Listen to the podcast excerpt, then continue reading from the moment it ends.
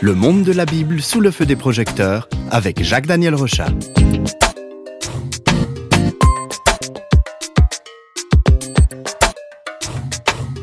Aujourd'hui, Jacques Daniel, le livre qui va nous occuper porte le nom d'une femme, Esther.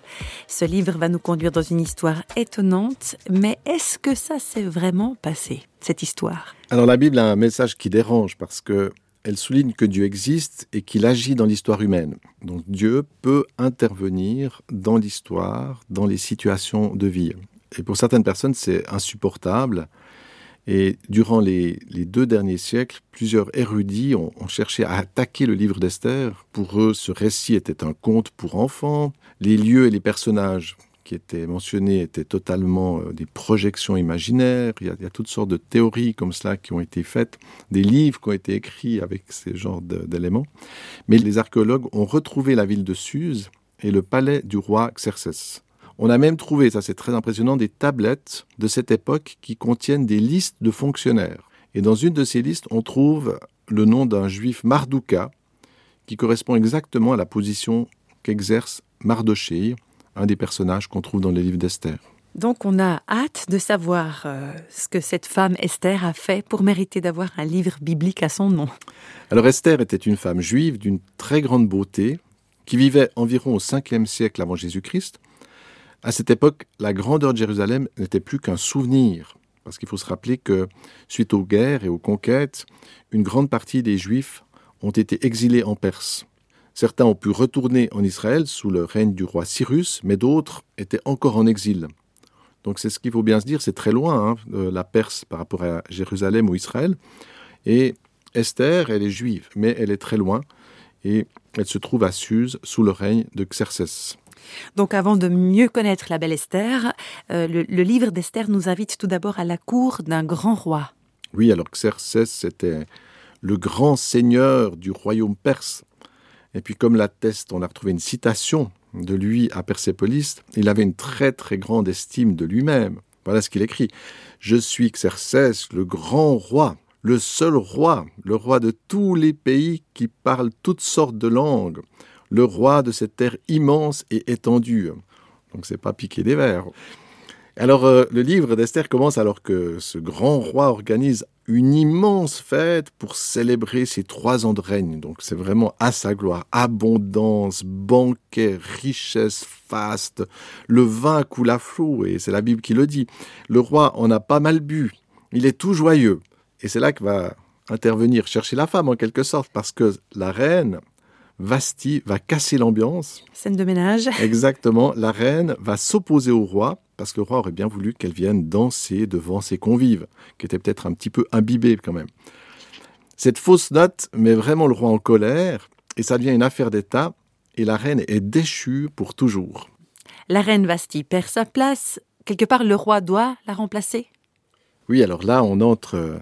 Notre monde d'aujourd'hui n'a pas inventé grand-chose parce que euh, on va découvrir dans le livre d'Esther que la cour du roi va organiser un concours exactement comparable à ceux qui visent à élire une Miss Monde. Alors, il n'y a pas les téléphones portables pour voter pour ces personnes-là, mais c'est exactement ça. On va, on va chercher des, des, belles jeunes filles pour en choisir une, la plus belle, la, la plus capable.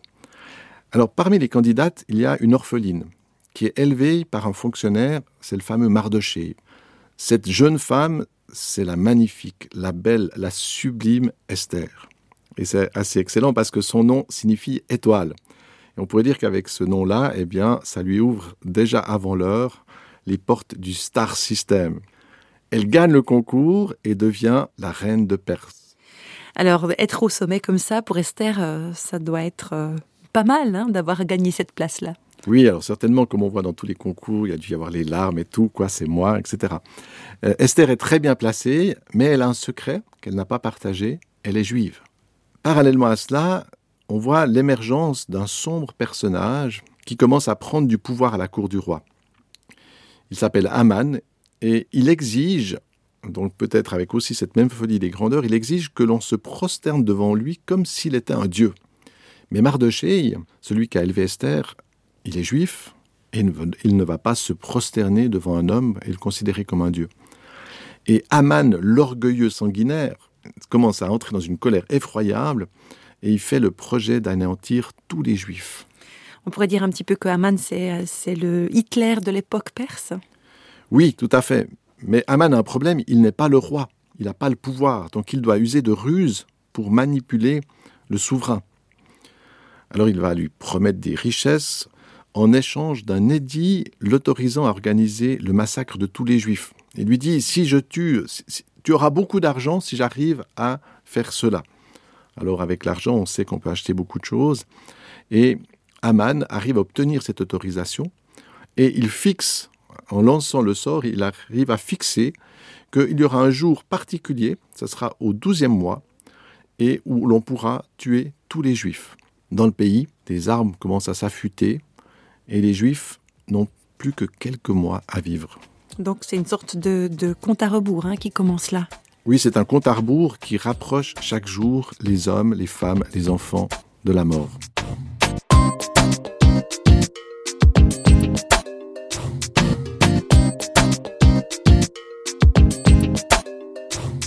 Mardoché est effondré par la nouvelle. Et jusque-là, Esther n'était pas du tout au courant, il l'avertit. Alors la reine, elle est devant un choix qui n'est pas facile. Est-ce qu'elle va chercher à échapper en gardant son secret? Bien sûr qu'elle est intouchable. Ou va-t-elle risquer sa vie et défendre son peuple? Et avec courage, on va voir Esther qui va prendre la cause de son peuple et qui va même risquer sa propre vie. Et là, c'est très subtil parce qu'elle va demander, elle est, très intelligente, cette femme, elle demande au roi de convier le sinistre Aman pour une petite soirée comme ça. Alors Aman reçoit l'invitation de la part du roi qui trouve que c'est une bonne idée. Et lui, il est tout content parce qu'il se dit mais ça va, c'est super, vraiment, c'est prestigieux, je vais être invité dans la famille royale. Et il profite des derniers instants avant cette soirée pour préparer une petite surprise pas très sympathique à Mardoché. Alors qu'est-ce qu'il fait? Il va dans sa cour élever une grande perche de 22 mètres de haut avec le projet il se dit, ben, le soir, comme ça, petite soirée avec le roi et la reine, j'en profiterai pour demander au roi l'autorisation de pendre ce juif. Donc un repas avec le roi et la reine, une exécution par pendaison et un massacre pour finaliser l'année. Pour Aman, euh, tout semble vraiment aller dans le sens de ses désirs. Oui, effectivement, mais ça va pas aller exactement comme il l'avait prévu.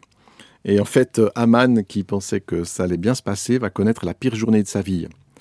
Il vient de demander l'autorisation pour tuer Mardoché, et puis la coup de tonnerre, il est forcé de l'honorer dans toute la ville, parce que le roi s'était rappelé car Mardoché lui avait rendu un grand service.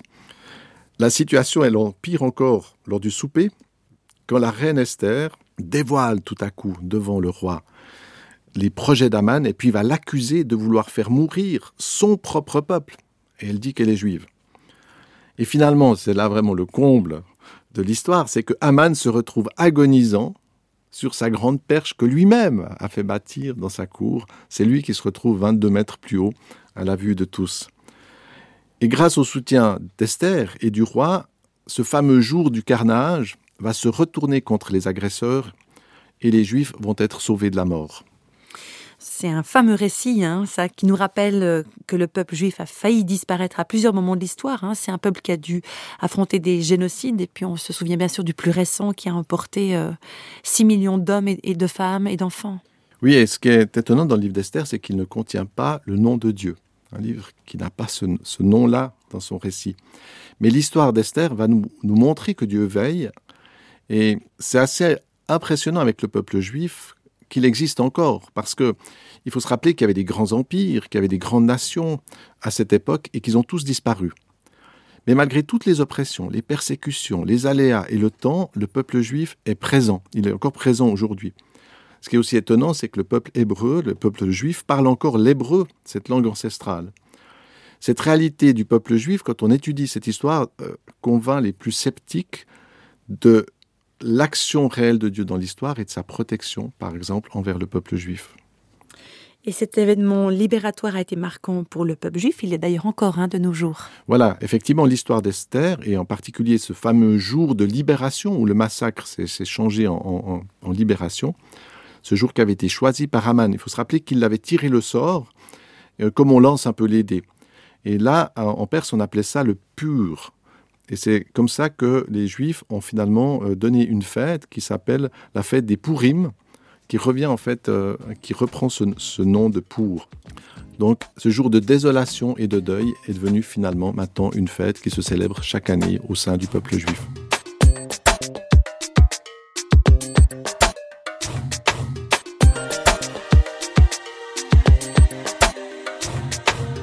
Daniel, on a suivi avec attention le récit du livre d'Esther.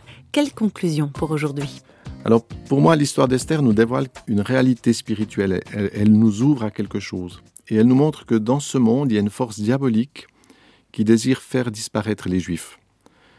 Pourquoi contre les Juifs? Eh bien parce que ce peuple est le porteur que Dieu a choisi pour apporter son salut. Donc il y a une espèce de haine diabolique qui a conduit à de nombreux massacres, à des tentatives d'extermination, et ce qui est impressionnant, c'est qu'on voit qu'aujourd'hui, que cette même volonté d'extermination du peuple juif est encore à l'œuvre dans, certains pays, dans certaines pensées, dans certaines idéologies. Il y a même des présidents qui, vont décréter qu'on qu pourrait choisir de, de, faire disparaître ce peuple. Euh, tout cela, ça donne une actualité au livre d'Esther. Ce n'est pas une théorie comme ça, c'est pas un conte, mais malheureusement, c'est une réalité qui s'inscrit dans cette société. Et puis cette haine-là qu'on trouve contre les Juifs, euh, ça donne lieu à, des crimes et des atrocités encore aujourd'hui, c'est ce que vous voulez dire hein? Oui, et je pense que tous les hommes et les femmes de bonne volonté peuvent se sentir solidaires de, la vocation du peuple juif. En même temps, le livre d'Esther donne un message puissant et prophétique. Dieu a le dernier mot. Et ça, je trouve que c'est impressionnant. Et même par rapport à, à tous ceux qui seraient nourris de cette haine-là, attention. Euh, Malheur à ceux qui ont le désir de faire mourir, de massacrer, de faire du mal ou de collaborer avec cette volonté diabolique qui s'oppose à Dieu. Parce que, comme le dit le livre d'Esther, un jour Dieu se lève. Et l'histoire d'Esther, en quelque sorte, elle annonce qu'un jour Dieu manifestera son soutien, sa puissance. Et dans ce sens-là, il vaut toujours mieux être du côté de ceux qui aiment, du côté de Dieu, que d'être l'adversaire de Dieu. Alors j'aimerais terminer en disant à nos auditeurs, à bon entendeur, salut.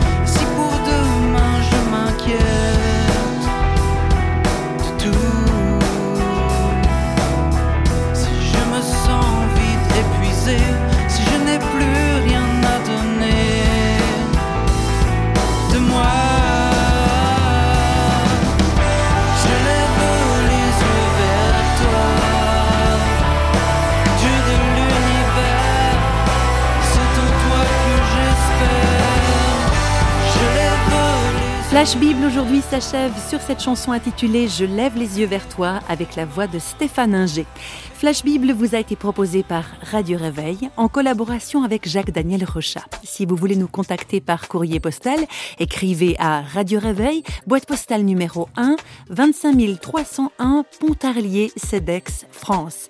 Vous pouvez également nous contacter au travers du site www.parole.ch.